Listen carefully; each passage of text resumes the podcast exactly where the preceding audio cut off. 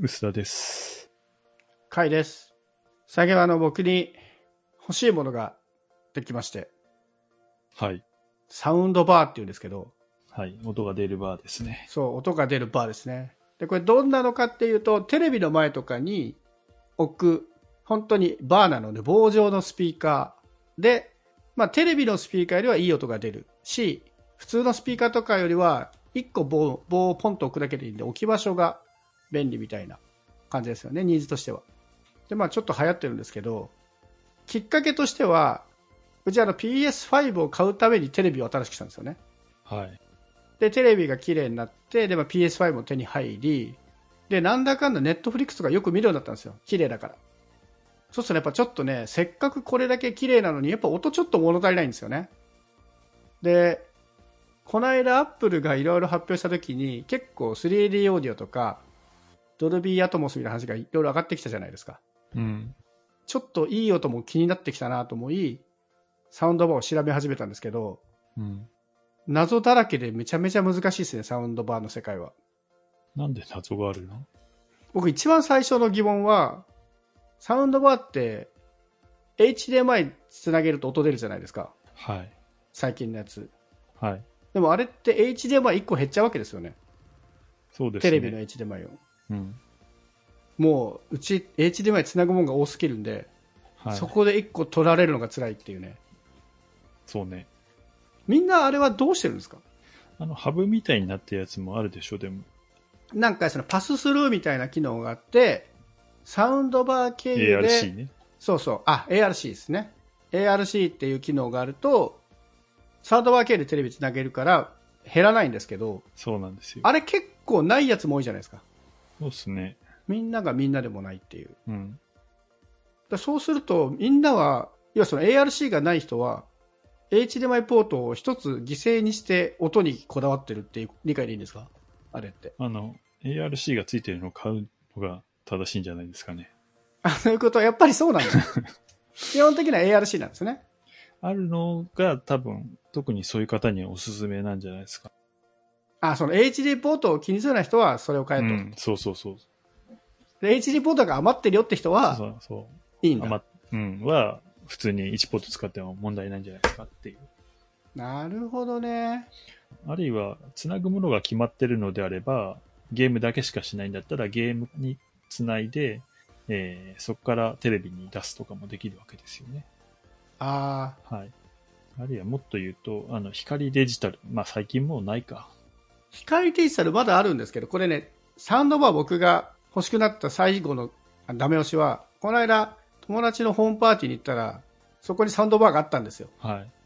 で、昔まで気にしてなかったんですけど、大画面のテレビの目の前でちゃんとサウンドバーの位置に行くと音いいなっていうああ、そうですね。ので、それじゃ良かったんですけど、それ結構古いサウンドバーだった僕って光デジタルで繋いでたんですよね。そうそう、音がずれるって話になって。うん。で、そもそも、で、調べたら光デジタルはもう今時仕様として古いし、最新のいい音は出ないから、もう HDMI にしましょうっていうのが書いてあったので、まあ、ここは HDMI 使おうと思ってるんですけど、で、そこでさっきの話戻るんですけど、ゲーム機につなぐでまた一個課題が出てくるんですよね。調べたら。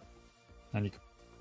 僕はあの、今メインで使ってるゲーム機は PS5 とスイッチなんですけど、は僕 PS5 のためにさテレビ買ったってさっき言いましたい。けど、はい。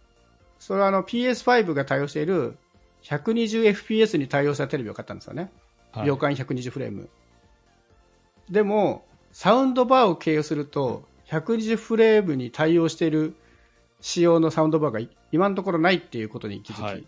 そうですね。うん、だせっかくプレステ5の最高スペックを出せるテレビを買ったのにサウンドバーを入れると音は良くなるけどフレーム数落ちてしまうっていうでも多分 120Hz に対応してるサウンドバーは存在しないですよね。やっぱりそうなんですかそんなしないの多分ないと思難うしいですか無駄に高くなっちゃうとかうん、多分そうだと思いますね。レシーバーチップとかの世代とかそういう問題があるんで、大体テレビとか、あの、プレイヤーとかから数年遅れるので、あの、サウンドバーとかサウンド機器。で、今回、あの、HDMI2.1 になって結構ゲーム機がこの AV アンプにつながるつながらないと結構問題が起きてたんで、多分 120fps 対応、ちょっとわかんないですけど、多分相当難しいし、あの、相当高いやつになるので、なるほどねあの今、今ないものとして考えた方が多分いいと思うんですよね。そうそう、サウンドバーって、お値段お手頃なところもいいとこですもんね。うん、2万円とかでもまあまあ、うん、いいやつ買えるじゃないですか。2万、3万、3万円ぐらいですかね。その辺ですよね、イメージしてるのって。そうそう、2、3万ぐらい。まあ、高くても4万ぐらいなら、まあ、満足するならいいかなっていうので考えてました。でも、すごいね、これぐるぐる考えたんですけど、はい。もうゲームの時はサウンドバーから出さなくてもいいかなっていう開き直りもしました。プレステ5に関しては本当にいい音聞きたかったら、ヘッドフォンした方がいいじゃないですか。3D オーディオ倒してるから。だかうん。らそっちで割り切ろうかなと思って。で、どちらかというと、ネットフリックス見るようになったから、ネットフリックスとかを見るために、サウンドバーでいい音を聞く。で、プレステ5でいい音聞けなくても、今までの環境から悪くなってはいないんで、音はもう割り切るか、あと実際に買ってみて、いや、全然フレーム数の違い気づかないってなるか、いややっぱサウンドバーで音試したいわってなるかどうかですね。うん。えー、もうこうなってくると、じゃあ何を買えばいいんだい A- ?ARC も EARC っていうのがありますよね。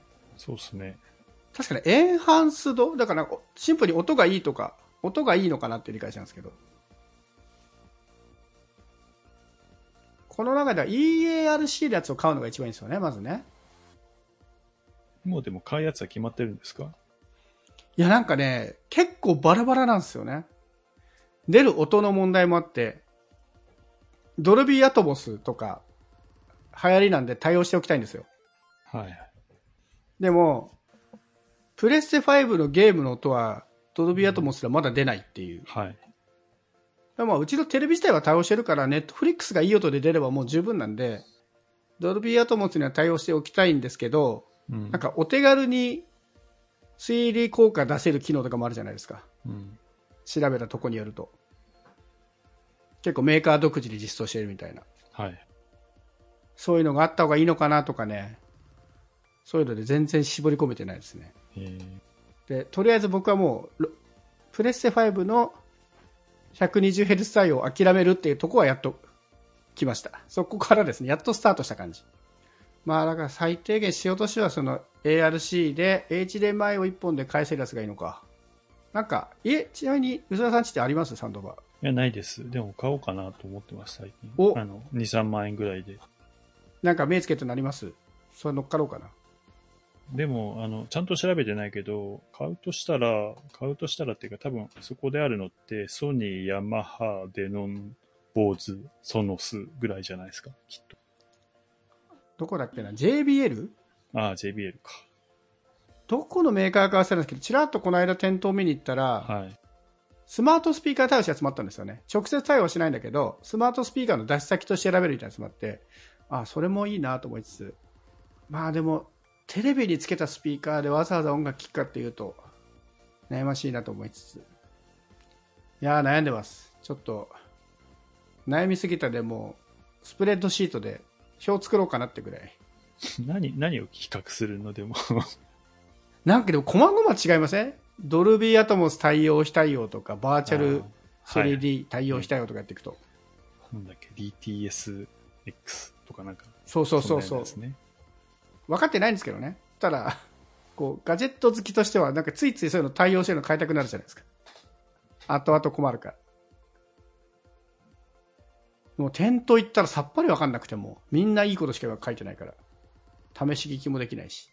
そうっすねまあでも、ネットフリックスいい音でとかだったら、割と何でも。 まあ、そ、そんな気もしまます。 そんな気はしている。る。いや、なんだって言うとなんですよね。きっと。多分あのテレビのスピーカーよりはあの満足度は上がるとは思うんですけどね絶。対いいんだよ。いや、もう、なんか、ドルビーアトモス試したぞって言いたいだけなんですけど。もう。そうですね。ほぼあと、あれですね、むしろあのテレビの前に置いたときに、はみ出るとか、その設置性の部分ちゃんとあ見たそ方うそうが。多分いいと思うんですよ。そうなんですよね。結構大きいですもんね、サウンドバーって。そうなんですよ。分厚いやつとか、高さがそこそこあって、あの画面邪魔するやつとか、あったりすあと、リモコンが出せえやつとか、 うん。まあ、リモコンはもう使わないかな。使うのかな。この間でも AV ウォッチかな自己責任ですけどって言ったの、上にテレビ台を置いて、テレビの上にあサウンドバー乗っけるみたいなやってましたね。まあ、置く場所的にはそれもいいな。あ、よくないと思う。あんま、どっから声聞こえてくるんだよって話になると思うけどうなの上からこれできたらダメなんですかねど。あんまりよろしくないと思いますけどね、多分。なるほど。まあ、下の場所開けるのが一番いいんだろうな。そう、だから結局のところ、最後の課題は大きさですよね。そうそう、台の前に置け、置いて、今のテレビって邪魔にならないですかそう。だからテテレビ買ってから気づいたんですけど、テレビ台の形って結構大事ですね。LG は、なんか、前にこう、せり出してるんですよね。え、何がスタスタンドがスタンド、テレビスタンドですね。結構テレビより前にはみ出してる部分が大きいそうんするで。と、置きづらいってことですかもの、前にそ物うを。そうそうそう、サウンドバー置きづらいっていう、はあそこの仕様結構大事だなっていうのは、サウンドバーを意識してやっと気づきました。あとは、最近のテレビってすごい、こう、下まで来てるから、まあ、昔のテレビって、20センチぐらい間があって画面だったけど、今、もうね、スタンドの上がすぐ画面みたいになってるから、確かに。本当に薄いサウンドバーじゃないと干渉するんですよね。そうか、テレビを隠しちゃう可能性があるのか。そう。それがね、一番、あそっちですね。多分ね、細けいスペックより、あの、置いた時に、そっちを見た方がいい。どう見える確か にそうだな。音が良くてもテレビの画面の下見えない方が嫌だわ。そうそう。すごいストレスになる確と思うんで。そう、だから台を買うとか、テレビ台本当の収納的なやつを買うとかを考えた方なるほがどね。いい可能性もありますよね。あの、満う足度っわ、ていうそっちだ。わ。ちょっと今日、今日ちょっと測ります、大きさをうん。いや、だいぶ絞り込めた気がするんで、うんちょっといろいろ調べて、次の回にはこれ買いましたって言えるように、え、イヤホンも買うんでしょ、でも。イヤホンも買いますね。結構いい出品になるな。いや、でも外出なくなったんでね。もうそういうとこに映画とか見なくなったし、でその分まあネットフリックス見るようになったから、うん。そこにお金かけるのはまあ悪くはないのかなとは思うんで。ね。うん。よし、ちょっとサンドバー買ったらまた報告します。はい。